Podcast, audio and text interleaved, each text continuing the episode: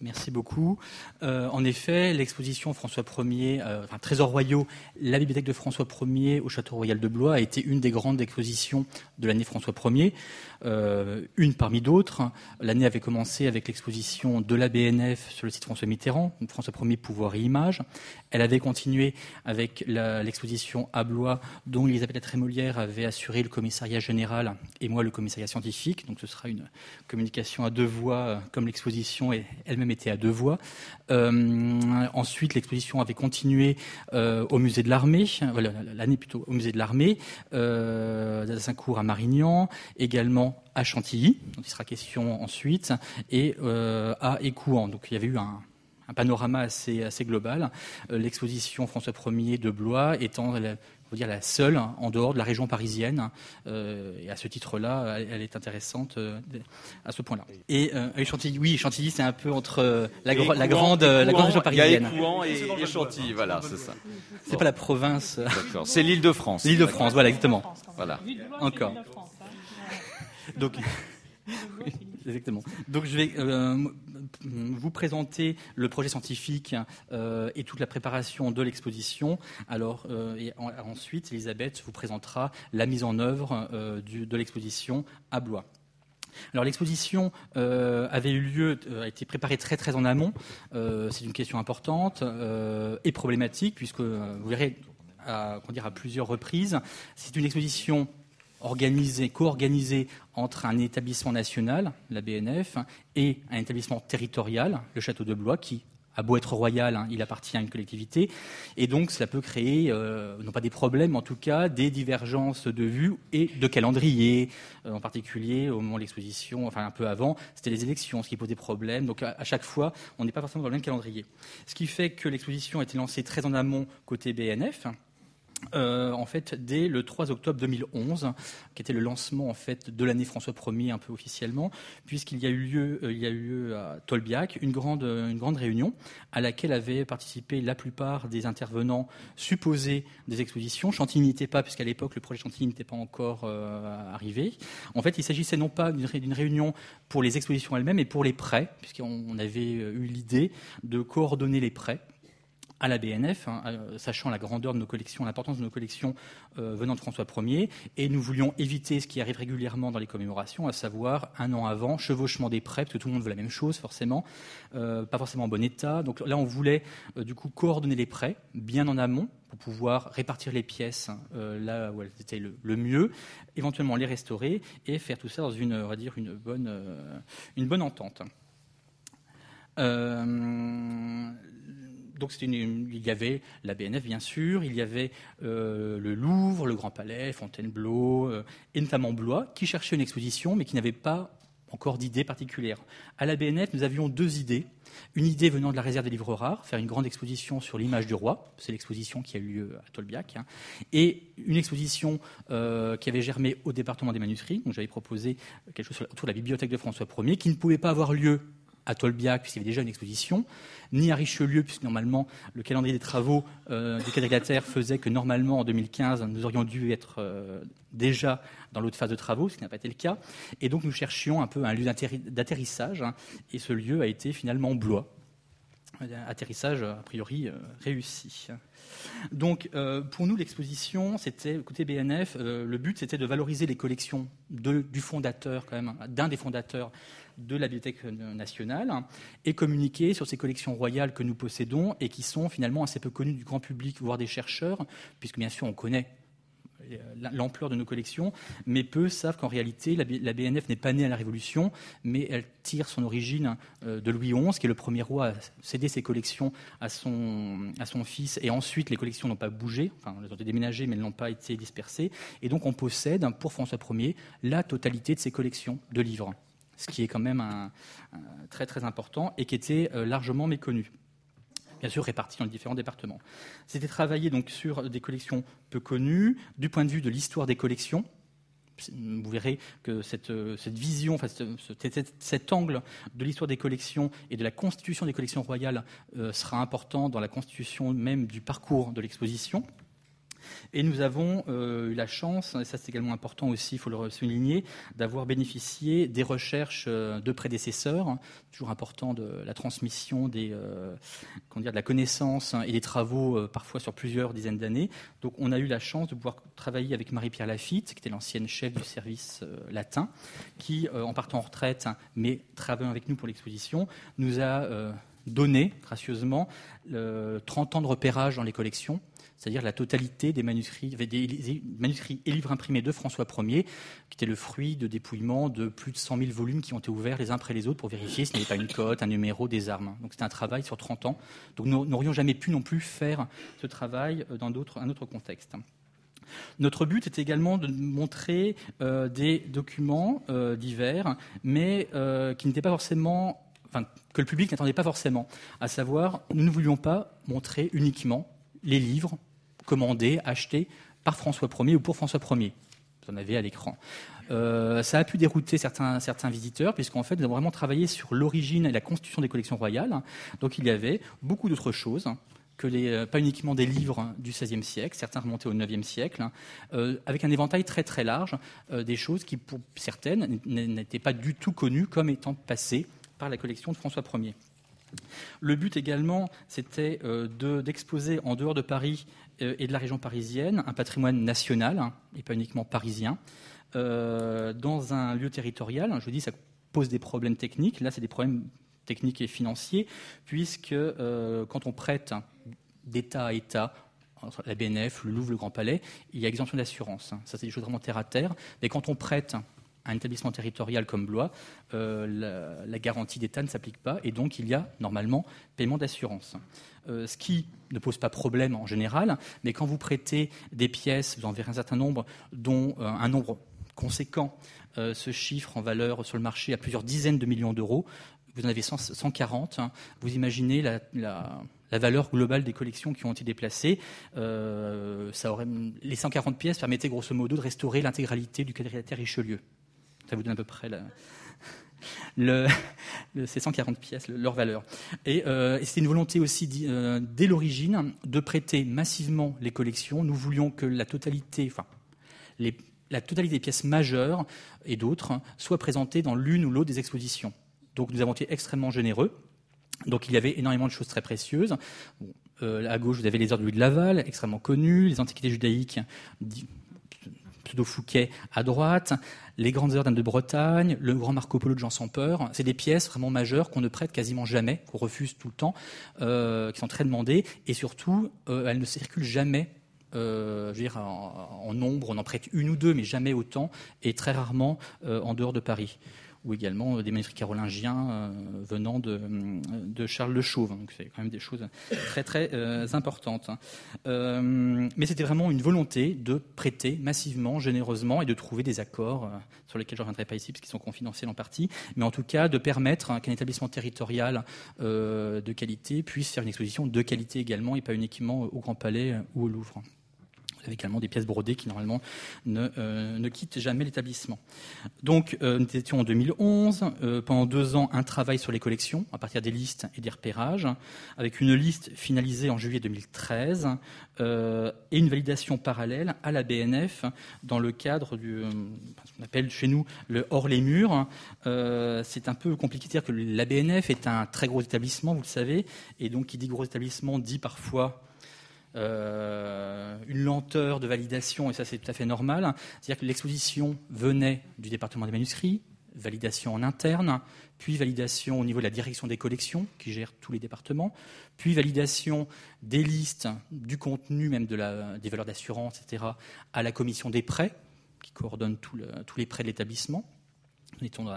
Hors les murs. Ensuite, il y avait également une coordination à faire avec les autres départements, qui était en jeu, le département des expositions, qui gérait les questions techniques et le conventionnement, et la gestion administrative des prêts, le département de la reproduction, pour les questions quand même de droit photo, etc., pour le catalogue, le département des éditions, qui a conçu, qui n'a pas souhaité éditer le catalogue, qui a été finalement publié par les presses universitaires de Rennes, suite à un marché passé par la ville de Blois, mais qui a conçu tout de même en interne les bornes numériques, euh, le service de communication, qui gérait euh, la communication en lien avec Blois, euh, également la, valorisation, euh, le service de valorisation audiovisuelle qui gérait les questions de valorisation type des racines des ailes, etc. Donc toutes les questions, toutes les émissions qui ont pu se faire autour de l'exposition, etc., etc. Donc c'est dire que ça a pris beaucoup beaucoup de temps et que le travail administratif a été quasiment aussi important en, en charge de travail que le travail scientifique à proprement parler. Et euh, c'est la même chose côté Blois, puisqu'il y a également diverses validations, euh, avec notamment, euh, j'en parlerai après, un, travail d'appropriation des élus qui a été également long, parallèle au nôtre, ce qui fait que la convention finale n'a été signée que le 17 juin 2015, à savoir trois jours avant l'arrivée des pièces. Donc on était un peu vraiment euh, charrette sur la question. Mais si on revient aux questions scientifiques, donc il y a eu tout un travail euh, en amont de vérification des pièces. Vous avez ici donc les euh, vérifications en magasin que les, pièces tiennent debout, hein, parce que vous verriez beaucoup de pièces étaient debout pour les exposer non pas comme des livres mais comme des objets à part entière. Vérifier l'ouverture, leur état pour prévoir en amont la conception des supports dont vous parlera Elisabeth. Nous avons aussi fait un travail euh, qui dépasse très largement le travail de l'exposition, c'est un travail de numérisation très important. Le service de numérisation était aussi un des services avec lesquels nous avons collaboré. Des numérisations en interne, mais surtout en externe avec notre prestataire euh, qui est euh, ici l'INHA. Et donc, nous avons numérisé pour la partie manuscrit plus de 300 manuscrits euh, ce qui est quand même un travail énorme de gestion des flux, parce qu'il fallait en fait préparer les lises, vérifier l'état, emmener les chariots, revenir, faire le contrôle qualité. Donc c'est aussi un travail qu'on a fait pour l'exposition, un travail complètement dans l'ombre, qui bien sûr survivra à l'exposition. Donc c'est pour ça qu'actuellement, vous avez plus de 300 pièces euh, en haute définition et en couleur sur Gallica. Un seul hic, c'est qu'actuellement, vous ne les retrouverez pas puisque euh, pour des raisons en fait de temps, hein, tout simplement, il a fallu privilégier l'exposition et le travail de recatalogage et d'indexation n'a pas été fait. Donc ça, c'est un, problème. Donc si vous tapez François Ier bibliothèque, vous, trouverez une vingtaine d'ouvrages uniquement, alors que tout est chargé. On prévoit, il y a à peu près deux ans encore de travail, quasiment à temps complet, de catalogage, hein, une personne, moi, euh, sur ces, euh, ces, collections de François Ier qui euh, seront accessibles, on l'espère, avec leurs métadonnées d'ici deux ans. Mais surtout, euh, je vais revenir peut-être un peu plus, euh, sur euh, un travail aussi de l'ombre très important. C'est un travail de restauration des collections qui a vraiment été un travail extrêmement prenant, très intéressant et qui a vraiment mis en, branle plusieurs services, car il y avait aussi dans l'affaire le département de la conservation qui a géré en fait la restauration en interne des pièces. ça n'est pas rien, puisqu'en fait, quasiment les deux tiers du budget, alloué au département des manuscrits sur deux ans a été consacré aux expositions au pluriel François Ier. C'est-à-dire quand on fait ça, on ne fait pas autre chose. Hein. Donc il y a une validation en interne. Euh, pour donner une idée, pour l'exposition de Blois, nous avons restauré 60 volumes sur les 135 qu'on prêtait. Euh, restauration lourde en général, pour un total d'un peu moins de 3000 heures. Donc c'est quand même, ça, n'est pas rien. Euh, et alors des restaurations tout à fait classique. Là, vous avez une, reliure. Parce que le problème, en fait, il y avait à la fois des ouvrages très connus, donc très, enfin, très consultés au 19e, parce nous, nous sommes certes aussi un genre de musée, mais ces collections sont communiquées, donc elles s'usent au fur et à mesure, c'est tout à fait normal. Des accidents peuvent arriver. Nous en avons eu pour l'exposition un peu avant qu'on a pu rectifier le tir. Donc, ce sont des collections qui ne sont pas accrochées à un mur et que personne ne, touche. Donc, c'est une des données. Donc, c'est des collections qui s'abîment. Euh, des collections également qui, pour certaines, n'intéressaient personne auparavant. Donc, ils étaient un peu dans leur jus. Un jus de 300 ans, donc parfois en état assez dégradé. C'est le cas de cette reliure François Ier, qui était une des, pas des découvertes, on la connaissait, mais en tout cas le grand public a, pu la découvrir à l'exposition. Elle était dans un état catastrophique, à tel point qu'on l'a intégralement démontée et re-reliée. Donc c'est quand même des opérations assez lourdes et intellectuellement euh, quand même euh, euh, vraiment importantes. Il a fallu prendre des décisions, des choses parfois un peu qui peuvent paraître paraissent violentes, des redressements divers et variés de choses gondolées ou également un parti pris que j'assume complètement de, dérestauration euh, des collections restaurées dans les années 50 en particulier, euh, des choses qui étaient très abîmées, des restaurations qui avaient sauté. Donc on a retiré énormément, euh, c'est le cas de cette reliure, où le, dos était intégralement changé et on a retiré tous les, tous les, tous les comblages en bordure qui en fait étaient, qui gênaient. le but étant de mettre le volume debout c'était une contrainte supplémentaire, puisqu'en plus il a fallu faire une couture plus solide pour que le volume puisse tenir debout sans que le volume s'affaisse et que la reliure reste sur le support et que le corps d'ouvrage s'effondre dans la vitrine, ce qui fait toujours mauvais effet. Euh, des, euh, des, reliures aussi qu'on a fait restaurer et démonter. Donc, on a fait sauter beaucoup de reliures 19e euh, que j'ai considérées comme des reliures d'attente qu'on a conservées, mais qui gênaient la visibilité. Donc, c'est le cas de ces reliures en tissu. On a fait sauter en fait tout le, tout le bâti 19e qui avait remplacé bien sûr un bâti plus ancien. et les, les tissus ont été teints au gobelin à l'unité et reposés pour que le, le dos 19e qu'on on voyait que ça s'intègre le mieux possible pour obtenir en fait ce genre de vitrine où là pour le coup les reliures euh, étaient là pour elles-mêmes et pas pour euh, les du 19e euh, qui, les, qui, défiguraient. Des choses également extrêmement, on va dire, délicates. Le cas de cette reliure peinte où les plats peints avaient été reposés en contre-plat à l'intérieur du volume. Ça les avait protégés mais commençait à s'abîmer beaucoup, puisque quand on ouvrait, on fermait. Euh, un vacataire, en prévision du déménagement, avait fait une pochette pour le volume, ce qui était en effet très bien, sauf que les plis euh, du papier euh, reposaient directement sur la, peinture, donc vous imaginez les frottements que ça pouvait occasionner. Donc on a décidé de déposer intégralement au scalpel euh, le, plat peint. Vous avez en haut à gauche la nouvelle reliure. À droite, le, bah, le parchemin qui a repris sa forme naturelle, gondolée.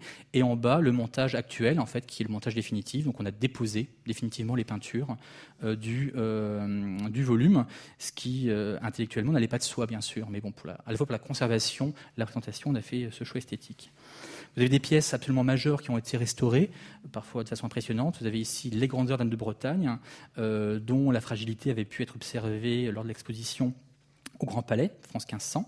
Euh, et donc, on a décidé là de déposer euh, définitivement le dos du 19e siècle hein, et de, restituer un dos, plus, plus adéquat, puisqu'en fait celui du 19e siècle avait juste été collé par-dessus le cuir.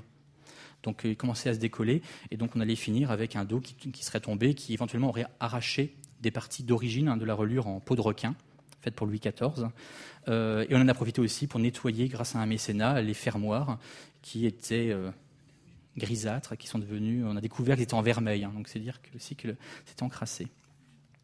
Et puis aussi, il faut le signaler, des collaborations extérieures. On est à l'INP, donc autant en parler. Euh, un partenariat de restauration d'une reliure euh, rarissime en tissu de drap d'or, qui est dans un état catastrophique, euh, encrassé, et qui a été restauré.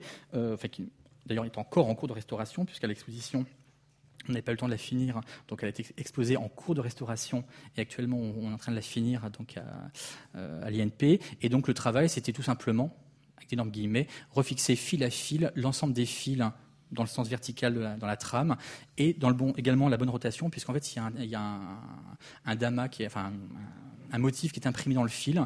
Quand ça se fait à la loupe binoculaire, c'est extrêmement fastidieux euh, et le résultat est vraiment fantastique. Avant, on ne voyait rien. C'était une masse informe. On l'appelait la serpillière entre nous. Donc, euh, serpillière de luxe maintenant, mais serpillière. Alors, je parlais tout à l'heure, donc là, c'est vraiment les restaurations importantes qui ont été faites. Et, qui, et d'ailleurs, oui, les, euh, les visiteurs s'en sont, rendus compte, puisque c'était aussi un travail, enfin, comment dire, je ne suis pas battu, mais des restaurations importantes, mais j'ai également fait faire des restaurations assez légères, des coins, etc. Mais euh, des choses qui prenaient du temps. Mais au final, les, euh, le, public s'en est rendu compte, hein, puisque le public a vu l'a mentionné, le bon état de conservation des collections, ils en étaient même étonnés. Donc c'est quand même, ça n'est pas anodin, et ça, le public s'en est rendu compte. On passe, souvent que c'est un peu inutile. Et puis, euh, donc, pour finir le circuit, donc euh, validation par les, euh, par les élus. le maire de Blois est venu à la BNF en 2014 pour qu'il s'approprie ce, projet.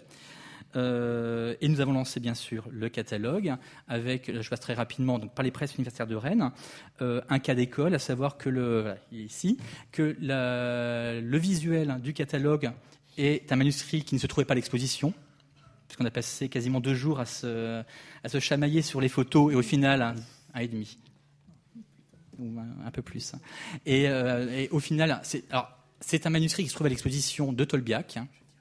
Mais on s'est dit que finalement, comme on n'arrivait pas à trouver de, choses adéquates, hein, euh, et que le catalogue aurait sa propre vie, autant prendre quelque chose qui parle aux gens. Et c'est vrai que c'était une réussite, puisque les gens, en fait, bah, nous ont pas demandé où était le manuscrit dans l'exposition, on aurait été bien en peine de leur montrer, mais euh, acheter le catalogue parce que bah, c'est des, livres, c'est du François Ier.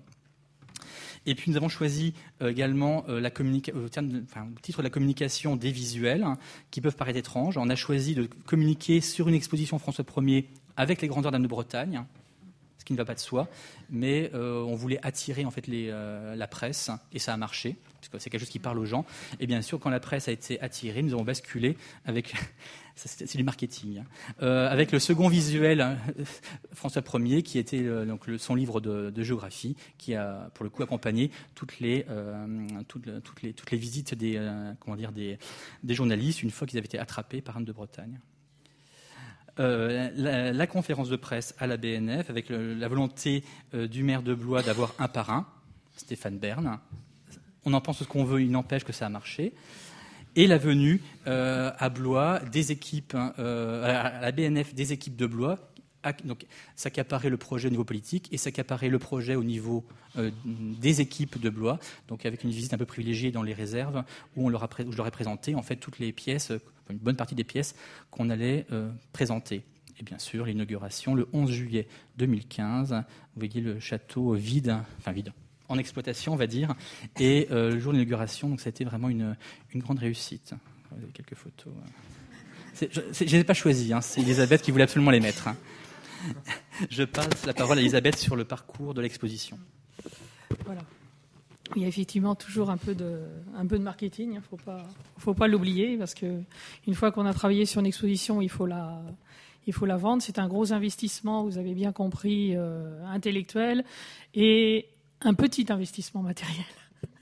Mais c'est un gros investissement en temps. Donc je vais euh, passer, revenir sur la question euh, matérielle, c'est-à-dire comment on passe effectivement du projet scientifique à la mise en œuvre. C'est le, le sujet de notre euh, propos. Vous avez bien compris qu'un sujet historique se peut se traiter différemment d'un autre sujet, mais on en reste quand même aux fondamentaux quant à l'expression du projet scientifique, c'est-à-dire que de passer d'un d'un récit euh, où euh, les, les, œuvres se suffisent en elles-mêmes, il faut passer à la 3D. Donc en fait, la, la question de l'exposition, c'est justement le passage à la 3D. Le passage de ce qui euh, est évident dans un catalogue peut l'être moins euh, dans l'exposition où il va falloir faire des choix et être contraint à un grand nombre de problématiques. Donc on se met autour d'une table. Hein, la, photographie le, dit bien. Donc vous voyez de dos mon voisin. Et puis euh, l'équipe qui est composée, alors c'est bon, c'est pas pour faire le, le récit l'équipe, mais c'est important parce que vous avez effectivement euh, quelqu'un qui est le chef d'équipe technique, qui est euh, très habitué à la présentation des offres. Qui, alors on a une équipe, hein, disons-le, à Blois, une équipe de, disons, de scénographie interne. On a l'habitude souvent de travailler en interne. Au départ, c'était pour des raisons strictement budgétaires, ça l'est toujours, effectivement, mais ça permet d'avoir un, un travail en équipe assez particulier euh, d'autant qu'on a, lorsqu'on a des, des, commissaires scientifiques comme, euh, comme Maxence qui ont déjà un projet euh, scientifique bien monté, ça nous permet effectivement d'avoir des échanges continuels. Alors pas toujours. Euh, toujours cordiaux, mais il y a eu des, des, vraies discussions. Hein. C'était pas, euh, pas un long fleuve tranquille le montage de l'exposition, même si ça s'est toujours fait avec diplomatie et bonne humeur, bien évidemment. Donc sur la droite, vous avez l'équipe de, de régie de documentation. Donc on va essayer euh, de, euh, à partir du, projet monté par euh, Maxence, que Maxence a fait une liste d'œuvres, il avait une idée du nombre d'œuvres, de leur euh, positionnement, de leur suite, et puis quand on passe à l'application pratique, à la mise en œuvre dans les salles, eh bien, il y a parfois des, problèmes. Il va y avoir une série d'ajustements, tout l'intérêt étant de préserver un récit continu, euh, scientifiquement euh, valable, qui ne trahissent pas le propos scientifique, mais qui par moment peut en être euh, disons que la substantifique moelle, puisqu'on ne veut pas euh, tout présenter et qu'on doit avoir une lecture immédiate dans l'exposition, d'autant qu'on a un public qui n'est pas qu'un public d'exposition, c'est un château de la Loire, on a un public assez vaste qui est composé à la période en plus de présentation de l'exposition, pour une, tout au moins pour l'été, à plus de 50% euh, de visiteurs euh, de nationalités étrangères et de, euh, de nationalités très diverses auquel va succéder d'ailleurs pendant la période de présentation de l'exposition à l'automne un public beaucoup plus scientifique puisqu'on se termine avec les rendez-vous de l'histoire qui sont l'un des, festivals majeurs autour de l'histoire créés à Blois par, Jacques Lang. Donc autour de cette table, toute la question a été de passer effectivement de cette liste d'œuvres à au plan, à la 3D et au plan. Donc on fait à la fois euh, à Blois euh, des 3D pour positionner physiquement effectivement les œuvres et les plans pour essayer de, repérer le, parcours. Le test étant toujours de faire celui qui va devoir expliquer euh, l'exposition, la présenter, euh, d'avoir un récit, un texte qui doit couler euh, d'œuvre en œuvre. C'est-à-dire chaque œuvre devra avoir sa place dans le récit de l'exposition et on se met toujours en situation, essayer de être celui qui va présenter aux visiteurs, aux autres l'exposition. Est-ce que, euh, quand on se retourne, est-ce qu'on n'est pas en train de parler de quelque chose qui est dans notre dos, qui n'est pas là, qui devrait être là, euh, qui n'est pas immédiatement euh, repérable? Donc là, et toute, il a la principale difficulté, effectivement, c'est ce passage du récit scientifique au, à cette 3D qui est l'exposition proprement dit. Donc on, on, procède comme cela dès le départ. Donc Maxence, en fait, avait ses, ses listes. Et puis euh, nous, on avait euh, les salles, nos problématiques. Alors évidemment, après, vous allez voir, on a croisé euh, toutes les problématiques, c'est-à-dire celles évidemment de conservation. Ça paraît évident. les contraintes que Maxence avait ou qu'il souhaitait, je voudrais que cette œuvre-là soit là, ne soit pas là. Et puis, vous allez voir au fur et à mesure de l'exposition, et donc même quelques jours avant l'inauguration, hop, on fait des permutations parce que bon, celle-ci ça va pas finalement, euh, elle, elle, rentre pas, ou elle rentre pas, ou elle parle pas assez. Ah bah, quand je suis en train de parler de ça, il faudrait que j'ai ça à côté. Hop, on fait effectivement, voilà. Alors il y a la sécurité donc euh, des œuvres, conservation, des visiteurs, les unités de passage, les contraintes des locaux, parce qu'à Blois on est très contraint, donc on est dans un monument historique, donc c'est, on n'a pas des salles, on rêve. Enfin moi, parfois je, je, rêve de salles où je pourrais effectivement euh, jouer avec les éclairages. bah, non non, c'est pas possible parce que alors les problèmes particuliers d'installation électrique sont assez complexes. Donc on est en fait dans l'aile 17e et on a occulté euh, les, les, fenêtres et on a construit en interne des salles d'exposition qui, pour la petite histoire, étaient d'ailleurs les salles d'exposition de la bibliothèque de Blois avant la construction de la médiathèque par langue et sont géographiquement, enfin topographiquement à peu près à l'endroit où se trouvait la bibliothèque de François Ier. Voilà, donc, euh, alors les, les, titres des salles, les, les, thématiques avaient été établis. Bon, c'est là, c'est d'après le, le, projet de, de, Maxence. Et à l'intérieur, voilà, on a au fur et à mesure euh, fait travailler à cette hiérarchisation des, des présentations. Donc, on a choisi les thèmes en lien avec les thèmes qui avaient été établis euh, par Maxence. En essayant, alors toute la difficulté était euh, de euh, d'avoir un, parcours justement hiérarchisé, parce que avec une série d'ouvrages, la difficulté de ne pas avoir une suite de livres indigestes euh, présentés les uns à côté des autres, même s'ils sont magnifiques, mais encore plus, plus vous avez d'ouvrages euh, magnifiques, plus euh, parfois, ben, à un moment, on s'arrête parce qu'il y en a de trop. Il faut toujours penser, on travaille pour le, visiteur. Hein, si on travaillait pour des conservateurs, on ferait rien, on poserait les livres et puis voilà, ça serait un, voilà, ils se fichent. Mais on travaille pour tous les autres, pour les, les visiteurs, toutes les natures de visiteurs, et l'idée effectivement, c'est de leur faire accrocher le regard, leur faire apprécier euh, comprendre, et qu'en sortant de l'exposition, alors on espère qu'ils en savent plus à la sortie qu'à l'entrée, et en même temps, ils ont trouvé un véritable plaisir, parce que plus vous trouvez du plaisir, plus euh, vous êtes enclin à préserver le, patrimoine. Hein. Bon, enfin bon. Donc, euh, on a, il fallait absolument hiérarchiser dans le récit, ne pas faire cette suite d'ouvrages. Donc les, thèmes, on a euh, choisi euh, un certain nombre, euh, une présentation en style cabinet, donc avec des, vitrines faites en, boiserie. Et là, vous avez l'espace qui était consacré au, livre de, Louise de Savoie. Parfois, certains ouvrages, Maxence a dit, bon, faudrait celui-là, on, enfin, on travaille ensemble, on dit, il faudrait que celui-là soit plus ou moins mis en, en, valeur. Donc on a opté, par exemple, vous avez des vitrines gros plans. La question se posait sur les chefs-d'œuvre dans la hiérarchie, puisque vous avez des chefs-d'œuvre, il fallait qu'il y ait des chefs-d'œuvre, des chefs-d'œuvre, parce que euh, on s'est dit, dans cette masse de visiteurs, il y a aussi ceux qui vont passer, qui veulent voir les appartements historiques de François Ier, qui vont passer très vite. Et si on veut euh, faire un passage d'un quart dans l'exposition, qu'est-ce qu'ils vont retenir?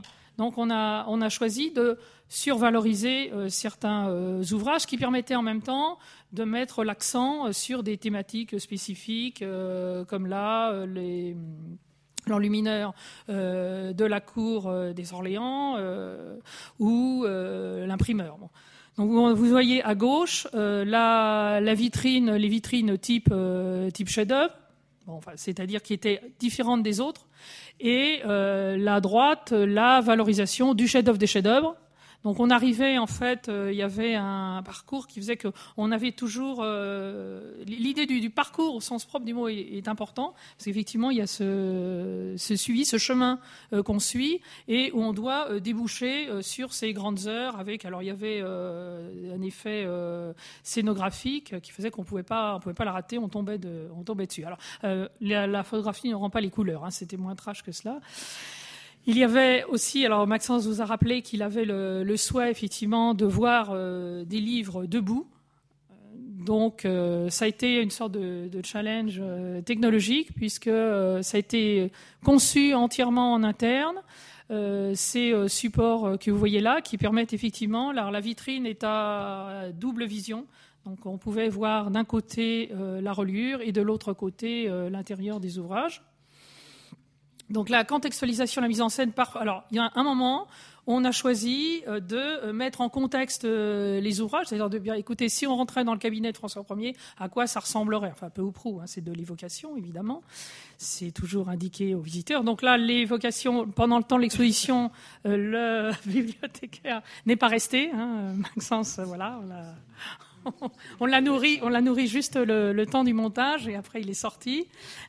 Donc on a travaillé euh, là avec la, bibliothèque Abbé Grégoire, euh, le fonds ancien de, Blois, qui a accepté euh, de présenter, vous voyez ces, ces ouvrages posés effectivement horizontalement, qui permettaient de montrer comment cela se passait dans la vraie bibliothèque, la vraie librairie de François Ier. Alors là, il faut savoir effectivement quand on a travaillé à la scénographie, dès le départ, avec les collègues de la BNF, on a rassemblé un certain une grande iconographie sur les librairies à ce moment-là euh, pour savoir comment euh, ça pouvait se présenter et comment étaient positionnés les ouvrages. C'était très important, parce que bien sûr, vous avez les ouvrages dans les vitrines qui sont positionnés quand même euh, en raison de leurs problèmes uniquement de, conservation ou leur thématique, mais il fallait aussi, on avait on savait qu'on aurait la question dans l'histoire, mais à quoi ça ressemblait une librairie? C'est très différent, une librairie du temps de François Ier, d'une bibliothèque euh, ensuite. Donc, il fallait qu'à un moment, on dise, ben, voyez, ça pouvait ressembler à ça, il y avait, c'était présenté comme ça. Euh, et en plus, euh, Maxence évoquait la bibliothèque qui ne bougeait pas, et puis celle que le roi emportait avec lui. Donc, on était aussi dans une période d'itinérance importante, donc il fallait aussi l'évoquer. Alors, bien donc, je le rappelle, préserver le récit, ça j'en ai parlé, résoudre les problèmes techniques. Alors, on a eu un certain nombre de problèmes techniques qui font partie euh, du charme et des difficultés euh, du montage d'une exposition, parce qu'il y a la théorie et puis la, pratique se révèle parfois. Euh, oui, oui, ça, ça va être on est, en retard. Il va falloir effectivement résoudre un certain nombre de problèmes euh, techniques. Alors, les reliures, donc les différents positionnements, vous avez vu, Maxence montré tout à l'heure, les plats, euh, les reliures de, tissu en haut à gauche et la reliure dont on devait voir euh, les deux les deux faces, c'était la, la, reliure de, Louise de Savoie. La question des supports, donc euh, j'en ai parlé effectivement. Ça a été, alors ça a été très compliqué. Il y a eu un, véritable euh, psychodrame, un problème, oui, pour la, les reliures, les supports. Bon, c'est juste une petite anecdote en, quelques mots, c'est que euh, le, le, prestataire s'est trompé dans les mesures de l'intégralité des supports de reliure. En glace, il a confondu les angles intérieurs et les angles extérieurs. Donc toutes les, tous les supports étaient était faux, oui, voilà, oui, était faux, voilà, était faux. Donc il a fallu, euh, dans l'exposition, quelques semaines avant l'ouverture, tout retravailler, tout rechauffer, c'est de l'altu glace. Donc l'équipe sur place a tout retravaillé avec euh, Maxence et nous, donc jour, nuit, enfin ça a été assez... Mais euh, on est content du résultat, voilà. Donc il est très content, oui, il est très content du résultat. On avait des ouvrages de dimensionnement très très différents, avec des, des pièces très importantes, des pièces moins importantes des objets qu'il fallait présenter en cabinet, puisqu'elle avait la partie euh, cabinet euh, du roi, avec quelques, quelques objets d'art. Donc vous avez des, photographies du montage. Alors, bon, bien sûr, là c'est le béaba de la scénographie, de la misographie d'exposition, puisque bien entendu, il faut euh, réfléchir à, l'information. Et dans la question d'une exposition autour du livre, c'est de ne pas surajouter des textes à une exposition où vous avez que du, que du texte. Donc on a effectivement minimisé euh, les explications en sachant qu'on est obligé de les faire en bilingue à Blois dans le cadre de la mission euh, Val-de-Loire. Il a fallu gérer aussi le nombre, donc dans les problèmes techniques, on a fait, euh, bon, alors Maxence avait beaucoup, beaucoup, beaucoup de livres qu'il avait choisis. Donc on a discuté, on a essayé d'en enlever. Bon, quelques-uns, mais c'était très difficile. Un jour, il me disait oui, je l'enlève. Non, non, je dis dans celui-là, c'est pas. Non, non, si, si, non, non, c'est bon. Puis après, il revenait, puis finalement, puis après, il revenait, on l'avait dans la vitrine quand même. Alors, il a fallu effectivement, euh, ça, finalement, ça nous a permis de, de réfléchir, d'être obligé de, trouver des solutions inédites. Et du coup, au lieu de faire des, suites de livres les uns à côté des autres, eh bien, on a fait, euh, on a volumisé les, c'est le cas de le dire, les vitrines en hiérarchisant, les mettant les uns au-dessus des autres avec des positionnements différents. Bien sûr, l'adaptation jeune public, ça c'est aussi partie du BABA, mais là on avait fait un, le service pédagogique a conçu un e-book. Et l'arrivée des œuvres, c'est là on est. Vraiment, oui, quasiment la fin. En quelques mots, euh, ça c'est également en fait quelque chose d'important puisque je vous ai dit qu'on prêtait énormément de choses, donc environ euh, 90% des pièces, donc on avait 140, 140 pièces de mémoire, hein, dont 130 BNF. Euh, pour ce qui est des manuscrits, pour vous donner un peu l'ordre d'idée, c'était le plus gros déplacement de manuscrits euh, en nombre et de cette préciosité euh, en dehors de Paris et de la région parisienne depuis l'évacuation de 1939. Hein. On n'avait jamais autant sorti de collection. Euh, donc c'était extrêmement important pour nous. On avait 10 caisses. Euh, L'emballage a été fait en interne, donc on s'est retrouvé avec des, des, caisses et des caisses et des caisses qui bloquaient. On se serait vraiment cru. D'ailleurs, la directrice des manuscrits a beaucoup rigolé en disant qu'on serait cru euh, dans le département en 1939 à l'arrivée des Allemands. Enfin, c'était vraiment ça.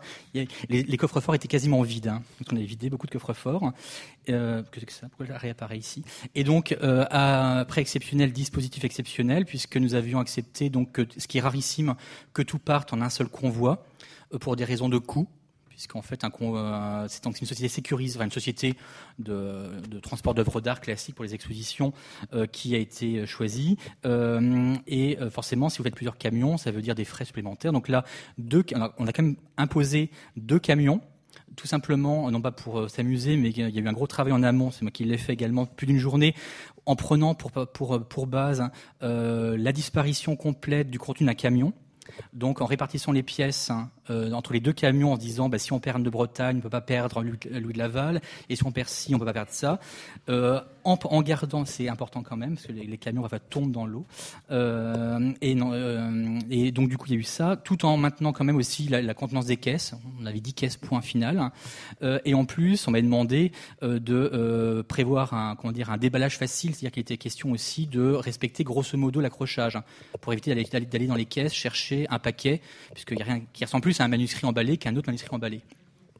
Donc voilà. Donc nous étions deux camions avec euh, escortés par les CRS, donc euh, un dispositif assez peu discret. Donc euh, une voiture de CRS, donc six, CRS armés en gilet pare-balles, avec une voiture de tête, une voiture de queue et une voiture banalisée entre les deux camions, ce qui nous a valu de sortir de Paris très rapidement très pratique. Euh, quelques, frayeurs pour quelques automobilistes qui sont vus braquer euh, un fusil euh, quand ils râlaient, et aussi une traversée de Blois à fond la caisse à contresens qui a valu à la ville de Blois quasiment en fait une obstruction de son standard. Donc voilà. Et également, pour la petite anecdote, au retour également, il y, avait un accident place de la Concorde. On s'est retrouvé bloqué euh, place de la Concorde dans le dans le trafic, et donc les CRS sont descendus sur la chaussée et encadraient les camions euh, avec fusil, euh, fusil en, visant plus ou moins. Je me souviens une, jeune femme à côté dans sa, dans sa petite Twingo qui, voyant débarquer un CRS avec sa, avec son FAMAS, n'a pas compris ce qui lui arrivait. Ça n'arrive pas très souvent, je vous rassure. Et Elisabeth va conclure. voilà. Oui, donc, voyez, euh, la convivialité, donc effectivement, on a voulu garder ça. Le pot avec les CRS à l'arrivée. Bon. Et oui, c'est cela aussi. Donc, je conclurai effectivement que, alors, Sécurité euh, était aussi à l'intérieur de l'exposition. Là, c'est pour juste évoquer le plan de sauvegarde des hommes, mais très très très rapidement, puisque on en a un sur le site même du château, mais on en fait un pour les expositions. Donc il y a un plan spécifique. Alors vous voyez à gauche le matériel prévu avec le pied de biche. Euh, donc tout avait été prévu pour pouvoir ouvrir. Euh, alors, lesquelles vitrines on s'ouvrait en premier. Donc vous aviez effectivement une numérotation, euh, salle par salle, vitrine par vitrine, et le matériel prévu pour euh, l'évacuation euh, dans un nombre de minutes. Assez. On a un service de sécurité assez 10 minutes l'intégralité. Voilà, on a un service de sécurité assez euh, euh, comment dirais-je, assez déterminés à Blois. Donc, euh, ils ont été très, très à l'écoute. Et évidemment, l'exposition se termine toujours. Bon, c'est les profs, c'est les visiteurs. Est-ce que tout ce qu'on a conçu, tout ce qu'on voulait faire passer marche? Donc, on pense que ça a marché. on a pu effectivement, alors, on a comptabilisé sur l'exposition même, on a eu 133 000 visiteurs. Donc, le Château de Blois a 320 000 visiteurs à l'année. Donc là, c'était donc sur la période estivale, pour un budget extrêmement réduit. Alors par rapport à mon collègue de ce matin, j'ai un peu honte. Donc le budget de l'exposition est de 110 000 euros hors catalogue. Voilà, avec évidemment en comptant le partenariat exceptionnel de la Bibliothèque nationale qui nous a fait économiser un certain nombre de, points euh, importants. Mais vous voyez, euh, c'est quand même, euh, voilà, je pense une, une réussite à tout, tout, point de vue. On est très content, donc on va, je pense qu'on va remettre, on va remettre ça. Merci pour cette présentation. Oui.